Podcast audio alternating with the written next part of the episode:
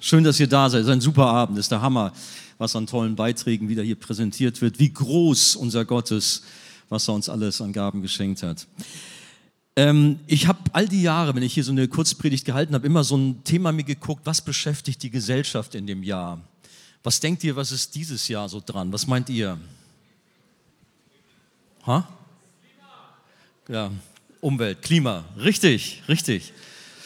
Ich habe mal hier so drüber geschrieben, Klimakatastrophe, die Klimakatastrophe. Thema Nummer eins, das ist der Klimawandel.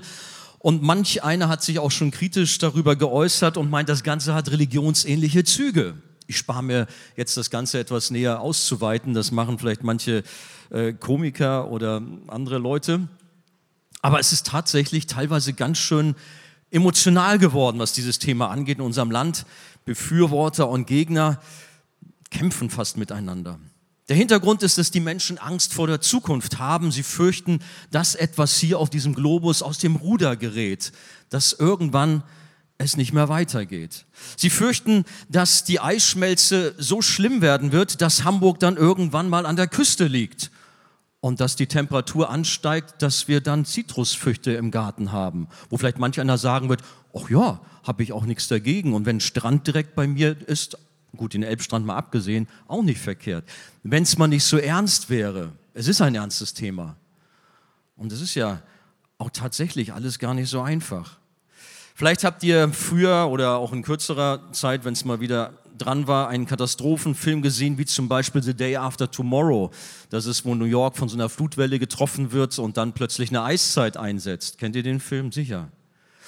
Oder 2012, auch so ein Schocker. Vulkanausbrüche, ganze Städte werden von der Erde verschluckt, während Rettungsarchen sich in Position bringen, irgendwo im Himalaya, um die Eliten der Welt zu retten. Nein, wir sollten gewarnt sein und dürfen unsere Augen tatsächlich nicht vor der Zerstörung unserer Natur verschließen. Und wir sind alle gefordert, verantwortlich und umweltbewusst zu leben. Keine Frage. Egal, welcher Partei wir angehören.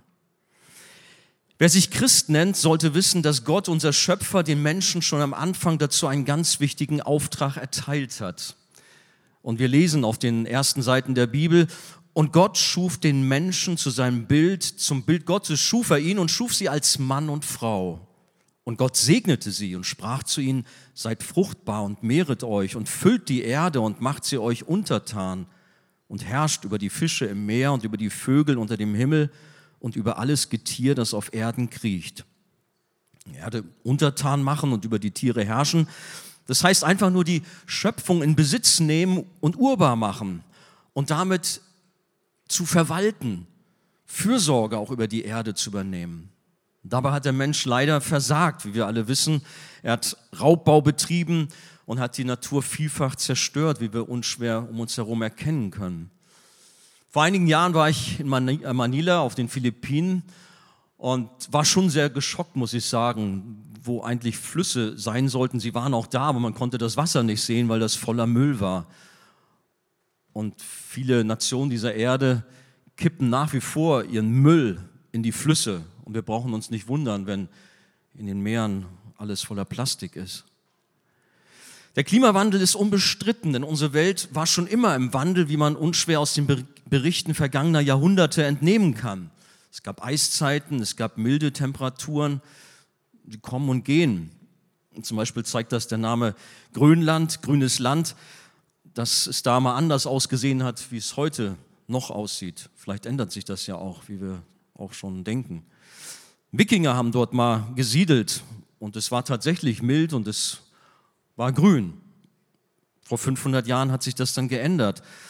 Auch als die Römer hier in Europa waren, war es offensichtlich ein paar Grad wärmer. All das kann man nachlesen. Heutzutage gibt es viele kontroverse Diskussionen. Wie viel Anteil hat der Mensch am Klimawandel und ob und wie viel CO2 damit zu tun hat? Man streitet darüber, ob nun Windkraft das Nonplusultra ist oder doch irgendwelche herkömmlichen Kraftwerke, die man nur irgendwie modifizieren muss oder was auch immer. Man streitet, ob es ein E-Auto sein soll oder lieber doch ein Verbrennungsmotor. Unsere Medien sind tatsächlich voll davon und unser Jahr hat uns damit beschäftigt. Die Menschen haben Angst vor der Zukunft, auch gerade die junge Generation. Deshalb geht sie auf die Straße, Fridays for Future. Klar, was wird uns die Zukunft bringen? Wenn man keinen Gott hat, haben wir Angst vor der Zukunft. Aber wenn wir einen Gott haben, dann wissen wir, was auf uns zukommt, dann haben wir eine Hoffnung. Haben wir das? Amen. Nun erklärt uns die Bibel aber, dass der Schöpfer das Klima kontrolliert und bestimmt und nicht der Mensch. Nur mal ein kleiner Auszug, es gibt eine ganze Menge Bibelstellen. 1. Mose 8, 22, solange die Erde steht, soll nicht aufhören Saat und Ernte, Frost und Hitze, Sommer und Winter, Tag und Nacht. Oder 5. Mose 11, 14. Gott spricht, so will ich eurem Land Regen geben zu seiner Zeit, Frühregen und Spätregen, dass du einsammelst dein Getreide, dein Wein und dein Öl und will deinem Vieh Gras geben auf deinem Feld, dass du isst und satt wirst. Oder Hiob 28, 23 bis 26. Denn Gott sieht die Enden der Erde und schaut alles, was unter dem Himmel ist. Als er dem Wind sein Gewicht gegeben und dem Wasser sein Maß gesetzt, als er dem Regen ein Gesetz gegeben hat und dem Blitz und Donner den Weg. Gott, der Schöpfer, steuert das Wetter nach seinem Plan und das Klima und die Folgen davon und er nutzt es auch als Weckruf. Gott wirkt auf die Menschen ein, damit sie zum Nachdenken kommen und über ihr Leben, über, über ihr Leben überdenken. Er sagt, siehe, wenn ich den Himmel verschließe, dass es nicht regnet oder die Heuschrecken das Land fressen oder eine Pest unter mein Volk kommen lasse und dann mein Volk, über das mein Name genannt ist, sich demütigt, dass sie beten und mein Angesicht suchen und sich von ihren bösen Wegen bekehren, so will ich vom Himmel her hören und ihre Sünden vergeben und ihr Land heilen. 2. Chronik 7, 13, 14. Die klimatische Veränderung oder ja doch die größte klimatische Veränderung auf der Erde wurde von Gott bei einer riesigen globalen Flutkatastrophe ausgelöst. Wir sind heute hier in der Arche. Es geht darum. Gott hat damals den Bau eines Rettungsschiffes angeordnet. Er hat zu den Menschen geredet. Wir sollten davon nichts wissen. Es gab nur Noah und eine Familie, die Gott Glauben geschenkt haben und gerettet wurden und alle anderen sind ertrunken. Die Bibel sagt, am Ende der Zeit wird Gott durch oder wird Gott wieder so auf die Menschheit wirken, wie in den Tagen Noahs. Es wird auch Katastrophen geben, um Menschen wachzurütteln. Es gibt das Buch der Offenbarung, für viele tatsächlich ein schwieriges Buch mit sieben Siegeln. Aber wenn man da Offenbarung 16 achtmal liest, ich zitiere heute viel, ich weiß, aber hört mal, der vierte Engel goss seine Schale über die Sonne aus. Da erhielt die Sonne eine solche Kraft, dass die Menschen von ihrer Glut versenkt wurden. Die Hitze war so furchtbar, dass ihnen die Haut am Körper verbrannte. Sie wussten genau, dass Gott in seiner Macht diese Plagen über sie hereinbrechen ließ. Aber statt umzukehren und ihm Ehre zu erweisen, verfluchten sie seinen Namen. Der Mensch dreht sich um die Schöpfung, sorgt sich um die Natur, um die Erde, um das Klima, um den Materialismus, um sich selbst. Den Schöpfer hat er aber dabei vergessen oder will nichts von ihm wissen, sondern der Mensch ist sein eigener Gott. Dabei gibt es eine ganz entscheidende Klimafrage der besonderen Sorte, die sich jeder von uns stellen sollte. Sie lautet, welches Klima herrscht eigentlich in der Beziehung zwischen dir und Gott? Welches Klima herrscht zwischen dir und Gott? Wie sieht die Beziehung aus? Hast du überhaupt eine Beziehung? Wer ist Gott für dich? Kennst du ihn? Oder willst du von ihm nichts wissen? Lachst und spottest du über ihn? Viele sind hier, die nennen sich zu Recht Kinder Gottes oder Nachfolger von Jesus, weil sie eine tiefe Beziehung zu ihm haben und mit und für ihn leben.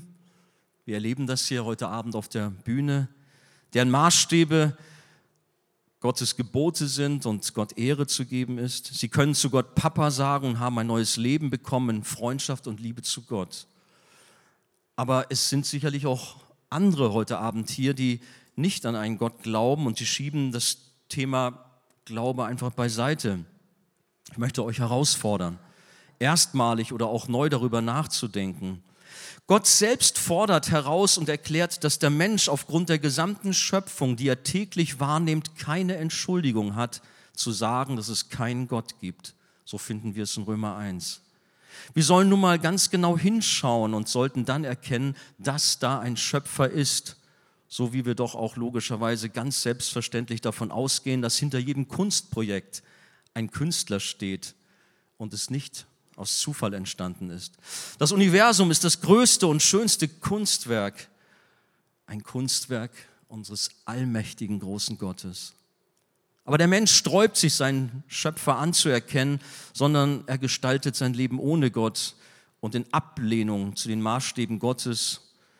Bibel nennt das in Sünde leben. Damit ist man getrennt von Gott und dieses Klima zwischen Mensch und Gott ist so schlecht, wie es schlimmer nicht sein kann. Es ist die größte Klimakatastrophe. Dabei bist du vielleicht ein harmoniebedürftiger Mensch und schaust zu, dass du mit allen eigentlich gut zurechtkommen möchtest. Aber mit Gott, nein, das interessiert dich nicht. Der ist dir egal. Wie gut, dass es aber Gott nicht egal war und nicht egal ist. Er hat das alles vom Himmel her gesehen, dass wir aufgrund unseres egoistischen Lebens uns gegenseitig kaputt machen und dass wir im Chaos enden. Gottes Antwort auf unsere Sorgen, auf unsere Ängste, auf unsere Verlorenheit auf unsere Sünde, auf unsere Klimakatastrophe heißt Jesus Christus. Er ist die Antwort. Er ist das Leben, er ist das, der Weg, die Wahrheit. Der Sohn Gottes kam auf die Erde und wurde Mensch. Im Gegensatz zu uns lebte er ein perfektes, vorbildliches Leben und zeigte den Menschen seine Liebe, die Liebe Gottes. Aber die Menschen wollten von ihm nichts wissen, sondern ermordeten ihn an einem Kreuz das war übrigens der echte Friday for Future, Karfreitag. Gott hat dort alles gegeben für unsere Zukunft.